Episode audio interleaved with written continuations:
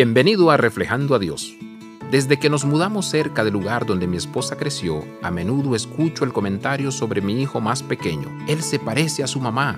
No hay duda que él es su hijo es la viva imagen de su madre. Cualquiera que conoce a mi esposa puede identificar el parecido familiar. En Juan 6, Jesús había estado ocupado. Él alimentó a los cinco mil, atemorizó a los discípulos cuando caminó sobre el agua, enseñó a los seguidores sobre el reino de Dios y vio a muchos abandonarlo por líderes más lucrativos. La fiesta de los tabernáculos, un tiempo para recordar la provisión de Dios en el desierto y para contemplar la venida del Mesías, se acercaba, pero Jesús no quería ir a Judea él sabía que los líderes religiosos lo estaban buscando para deshacerse de él. Ellos no entendieron quién era él.